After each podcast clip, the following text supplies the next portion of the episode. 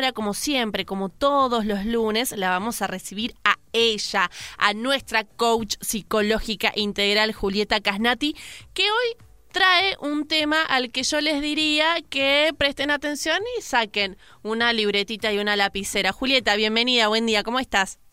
Hola Dana, ¿cómo estás? Tanto tiempo que no te escucho. Tanto tiempo que no nos escuchábamos, es cierto, es cierto, pero bueno, por supuesto que es un placer eh, hacerlo eh, en esta semana que me toca estar a mí al frente de Buenos Días Aurora mientras Seri hace home office.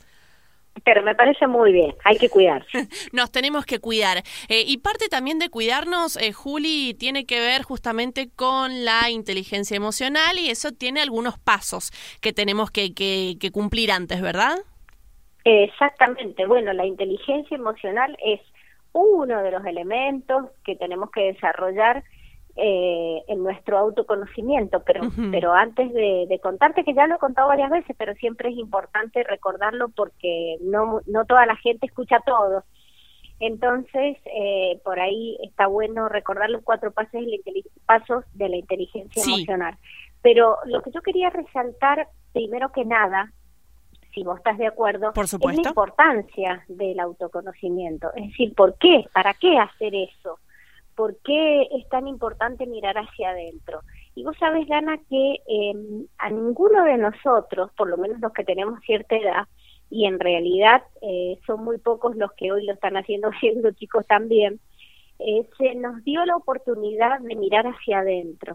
Fuimos entrenados, entrenados así entre comillas, ¿no? Por la vida, por los padres, por la escuela, en mirar hacia afuera, en mirar el entorno, en mirar lo externo a nosotros, como si no existiera nada dentro de nosotros. Esto sería como partiendo de un paradigma de la separación y que nosotros no tenemos nada que ver con ese afuera cuando en realidad hay una interacción permanente entre la entre el afuera y el adentro en una primera etapa de nuestra vida es eh, como una receptividad más que nada de todo nuestro entorno que es lo que va a configurar mi, mi forma de ver la vida mi paradigma mental pero a partir de, cierto momento eso que recibí se empieza a manifestar en el mundo. En realidad es una cosa que no se puede decir antes y después, hasta acá entra y después empieza a salir, sino que es permanente, es una interacción permanente. El tema es que empieza eso que entró a manifestarse en el mundo y a materializarse a través de todas las cosas que nos van pasando, las conversaciones que vamos teniendo, las parejas que vamos, eh, que nos van rodeando, la casa que vamos teniendo, los trabajos, los amigos, es decir, todo eso es fruto de esa de ese interior que tenemos cada uno de nosotros. Entonces, ¿qué pasa cuando no conocemos ese interior? Cuando no sabemos quiénes somos, cuando no sabemos qué es lo que nos constituye, qué es lo que creemos, cuáles son nuestros valores, por qué hacemos lo que hacemos. Entonces empezamos a tener en la vida resultados o parejas o todas esas cosas que mencioné recién que no nos gustan, que nos hacen infelices, que nos generan insatisfacción. Y nosotros creemos que todo eso, y lo digo a propósito, eso que está ahí afuera, que nos genera infelicidad o nos genera insatisfacción, creemos que es así, estamos convencidos que es así cuando cuando en verdad es exactamente al revés. Lo que nos rodea es una creación nuestra. Entonces, mientras antes nos conozcamos, mientras mayor sea el autoconocimiento de nosotros mismos, antes vamos a poder modificar eso que está ahí afuera porque vamos a haber tomado conciencia que lo hemos creado nosotros. ¿Me seguís? Sí, sí, sí, sí, te sigo atentamente, Juli. Entonces, imagínate eh, poder saber qué es lo que hay en esa cajita negra, si le querés llamar, que no es negra, sino que es blanca, que está dentro nuestro y que nos constituye. Imagínate vos poder saber que, por qué estamos obteniendo el resultado que obtenemos en nuestro trabajo, por qué tenemos malas relaciones, de dónde sale eso. Entonces, y ahí es donde aparece el coaching el coaching es el que nos permite indagar hacia adentro, autoindagarnos o permitir que un coach nos indague a nosotros, un coach profesional que nos va a hacer las preguntas acertadas para poder saber quiénes somos, para poder saber en qué creemos. porque acordate que la mayoría de nuestras creencias son inconscientes y esas creencias se materializan en nuestra vida porque todo, absolutamente todo lo que creamos de creencia es lo que vamos a crear en nuestra vida de creación. Esto lo explica muy bien Robert Dix con sus niveles neurológicos, que dice que nuestra identidad está conformada por esos valores y creencias, pero que la mayoría son inconscientes. Y eso es lo que determina nuestras capacidades, que se van a materializar en comportamiento. Y finalmente, en todos los entornos que, que nos rodean, es la parte física de nuestras dimensiones, es el, el trabajo que tenemos, es los amigos que tenemos, es la pareja que tenemos, son las relaciones que tenemos, son los resultados que obtenemos. Y así sucesivamente. Mira si no es importante indagar en, en, quiénes somos. Absolutamente, porque además, Juli, lo, que puedo inferir de lo que estás diciendo es que a partir del autoconocimiento somos nosotros los responsables de cambiar eh, eso que nos rodea, que no nos gusta. Exactamente, cuando vos, eh, en realidad el camino del autoconocimiento normalmente aparece cuando hay una necesidad. Y cuando hay una necesidad, cuando en, algún, cuando en nuestra vida tenemos algún momento de insatisfacción, algo que no nos está permitiendo ser plenos, algo que no nos está permitiendo ser felices en definitiva. Entonces hay algo que, que no nos está eh, cerrando en nuestra vida, entonces decimos, ¿qué puede ser? Y si tenemos la suerte de encontrarnos con alguien que nos diga la llave está en el autoconocimiento, es donde empieza un camino que no termina nunca más.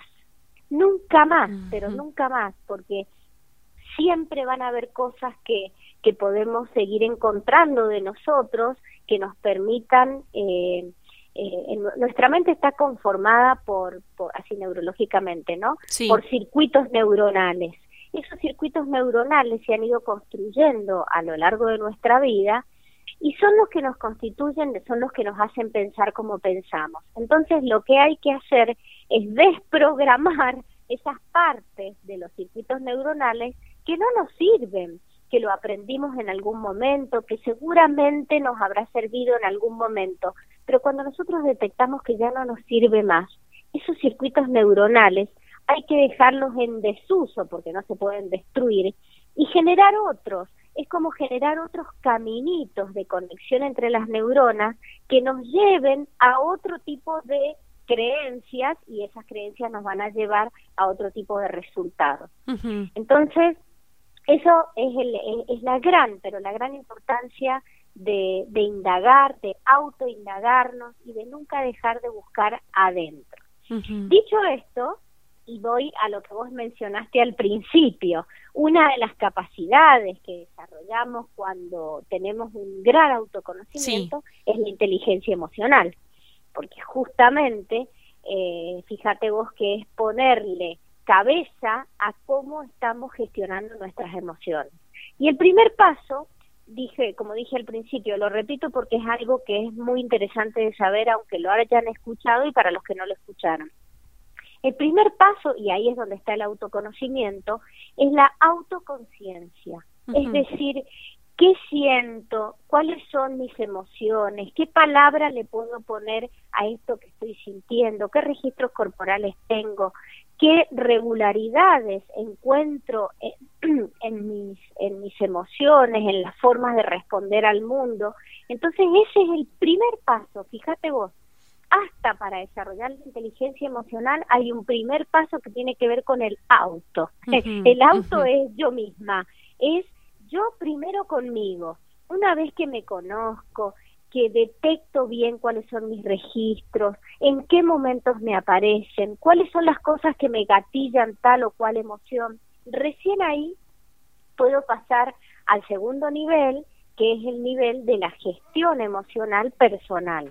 Entonces, a ver, empiezo a distanciar el estímulo de la respuesta, entonces frente a este estímulo ya soy mucho más habilidosa en mi respuesta, y eso se llama responsabilidad, por eso me gustó que trajeras esa palabra, para responder justamente a los estímulos del entorno. Entonces separo el estímulo de la respuesta y mi respuesta va a ser mucho más atinada, más asertiva, eh, más, más, em, sí, más, más lo que necesito yo para eh, experimentar esa plenitud. Y recién, cuando he pasado esos dos primeros pasos, que todo tiene que ver conmigo misma, recién ahí vienen los otros dos pasos que son los que tienen que ver con la relación con el otro. Por eso, por eso tan importante el autoconocimiento. Y es difícil, Juli, llegar al autoconocimiento porque en definitiva, a ver, si uno lo, dice así, como, como, un simple, como una simple palabra, tal vez la mayoría de las personas te van a decir, no, pero yo me conozco. Pero ¿Es fácil eh, descubrirse a uno mismo? Y fácil o difícil es una palabra tan relativa a cada uno. Lo que es fácil para uno puede ser difícil para otro, así que es yo bastante subjetivo. Yo creo que cada uno tiene su propia experiencia. Eh, la única cosa que yo puedo decir en relación a tu pregunta es que lleva toda la vida. Mm. No, no quiero decir con esto que no valga la pena hacerlo, porque eh, la bondad de hacer, de emprender este camino que es de ida y que no vuelve más, porque una vez que vos vas, están, vas, vas llegando a ciertos estados de conciencia por lo que te conoces y ya detectás cosas, ya sabes, ya se te hizo luz en ciertas partes, partes de tu comportamiento, es cuando eh, empezás a ser más asertivo en tu vida y cuando sos más asertivo tenés una vida más plena. Entonces, ¿quién podría no querer eso? Aunque sea, yo siempre digo, imaginen una escalera que tiene muchos escalones. Empezá por el primero.